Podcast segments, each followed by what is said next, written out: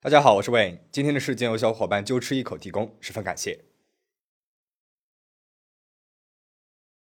去年的六月份，我讲过日本黑寡妇木岛佳苗的事件，不知道大家还有没有印象？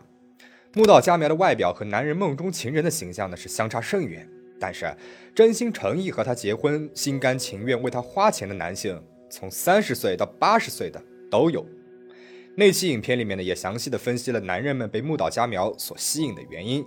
如果大家感兴趣的话，可以去看一下。而今天我们再来讲一个日本黑寡妇的故事，和木岛佳苗不一样。今天这个黑寡妇，她祸害的却都是二十出头的小伙子，而她本人也已经五十五岁了。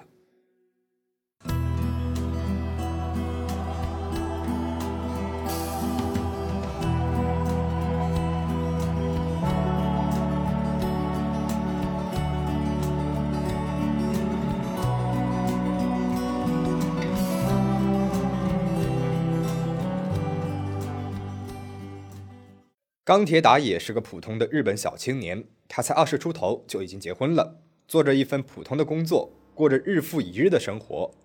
直到二零一八年，二十四岁的钢铁打野在工作当中遇到了长相平平但是性格却内向温柔的女孩。一段时间的相处之后，钢铁打野感觉女孩给自己平淡的生活带来了不一样的色彩，于是他背叛了妻子，出轨了。为了能够和情人朝夕相处，钢铁打野不顾妻子的感受，他搬出去和情人住在了一起。出轨的热情刺激，自然是寡淡的婚姻生活不可以相比的。只是钢铁打野也没有想到，同居后的俩人并不只是甜蜜相处，他们也经常为生活琐事吵架，最后呢，也分道扬镳了。钢铁打野是婚内出轨，自己要搬出来的。当时还毅然决然地和妻子说绝对不会再回去了，结果却变成了这个样子，自己也没有脸面再要求回到妻子那里。但是自己的工资也不是很多，生活能力也一般，那能去哪里呢？面对这样的出乎意料的情况，钢铁打也陷入了迷惘。就在他不知道该怎么办的时候，有人对他伸出了援助之手，而这个人，居然是他出轨对象的妈妈，五十五岁的小林久美子。五十五岁的小林久美子是个追求时髦的女性，头发染成了金黄的颜色，还调染了一些粉色，眼线呢也画得很浓。她对冈田打野说：“你现在既然没有地方可以去的话，就先来我家住吧。”冈田打野之前和他女儿交往的时候也见过小林久美子，对她的印象呢不是很深，只是感觉是个性格还不错的阿姨。自己的确呢也没有地方可以去了，虽然说和情人分手了，却住到了对方母亲家里。有那么一点奇怪，但是迫于现实的无奈，钢铁打野犹豫了一会儿之后，答应了小林九美子。就这样，钢铁打野和小林九美子开始了同居生活。钢铁打野发现小林九美子她很会照顾人，会时不时的帮他把衣服洗好，还经常会给他做做便当。他心情不好的时候呢，还会充当知心大姐姐，听他抱怨的时候会开导他。经历了一地鸡毛的婚姻生活和未能如愿的婚外情之后。身边有这样一位知暖知热的女性，让冈田打野也感受到了不一样的来自成熟女性的温暖。尽管年龄上俩人相差了二十多岁，但是渐渐的，冈田打野和小林久美子发展成了恋人关系。冈田打野觉得自己平日里面啊受到了小林久美子各方面的照顾，于是呢便把自己的工资大部分都给了小林久美子。他觉得这样的日子啊也不错。自己只要负责在外面工作赚钱，生活上不用自己操心，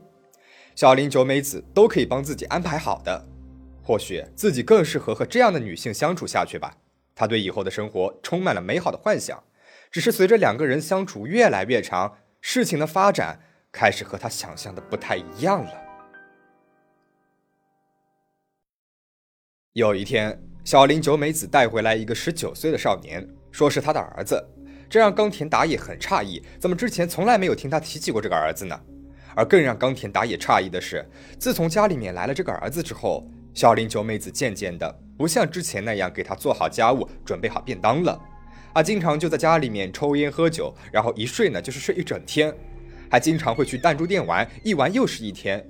更糟糕的是，小林九美子的性格不像以前那么温顺了，一开始啊。只是爆爆粗口，后来就变成了稍稍不如意就对冈田打野动手动脚。之后呢，冈田打野辞掉了工作，没有了收入来源。小林九美子彻底撕掉了之前温柔持家的知心姐姐面具，露出了獠牙，释放毒汁，露出了真实狠毒的一面。小林九美子开始虐待冈田打野，最初是不让他吃饱饭，后面演变成如果反抗就伙同他那十九岁的儿子对他拳打脚踢，甚至用金属棍殴打他。冈田打野也没有收入来源，虽然说有一个哥哥，但是关系呢也不算那么的亲近。再加上他本身胆小懦弱的性格，因此哪怕只是受到了非人的虐待，他也只是忍气吞声，依附着小林九美子生活。但是小林九美子怎么能够忍受白白养着他呢？他威逼冈田打野的哥哥给他打电话，在电话里面，小林九美子对冈田的哥哥说：“现在你的弟弟住在我家里，为了照顾他，我已经花掉了一百五十万日元了，这笔钱你得还给我，不然我就打死他。”哥哥一开始还以为是诈骗电话呢，没想到电话里面真的传来了弟弟被殴打的呻吟声。为了救弟弟，哥哥按照小林九美子的要求给了一百五十万日元，并且和小林九美子约定把冈田打野送回他家里来。但是收了钱的小林九美子并没有放了冈田打野。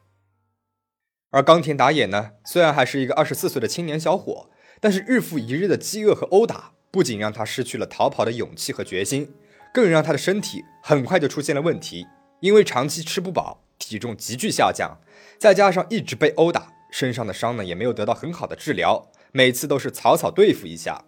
导致他的体内多处器官出现了出血、发炎。二零二零年十月二十五号，冈田打野因为停止呼吸被送到了医院抢救，二十六号因为抢救无效而死亡了，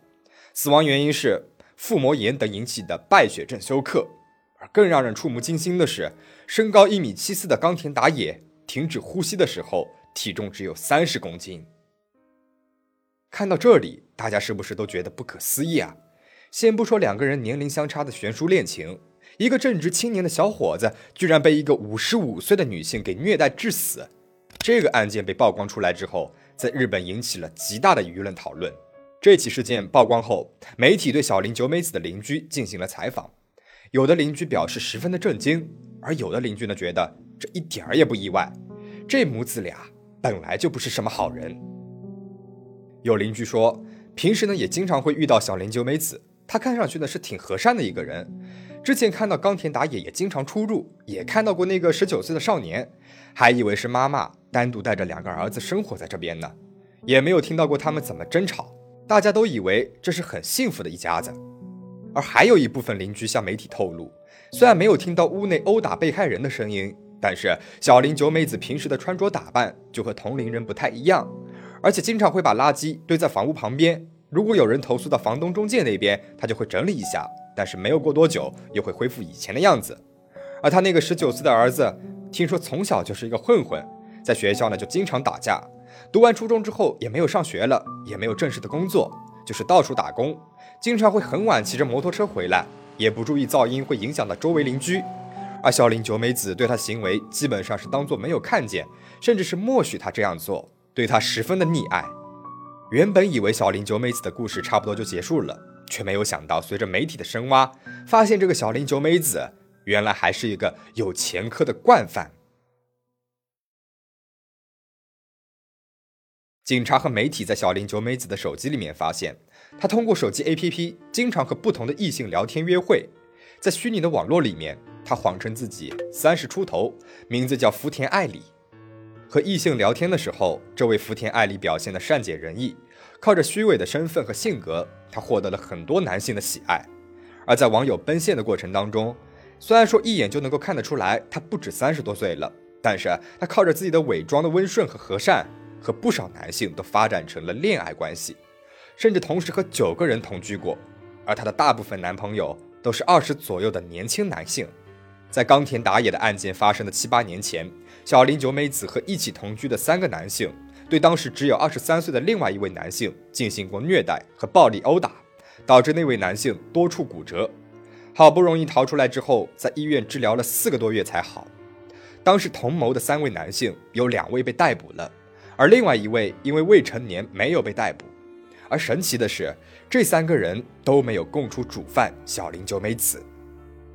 之后，小林久美子采用同样的方法，多次犯下了同样的伤害罪，也被日本警方逮捕过三次。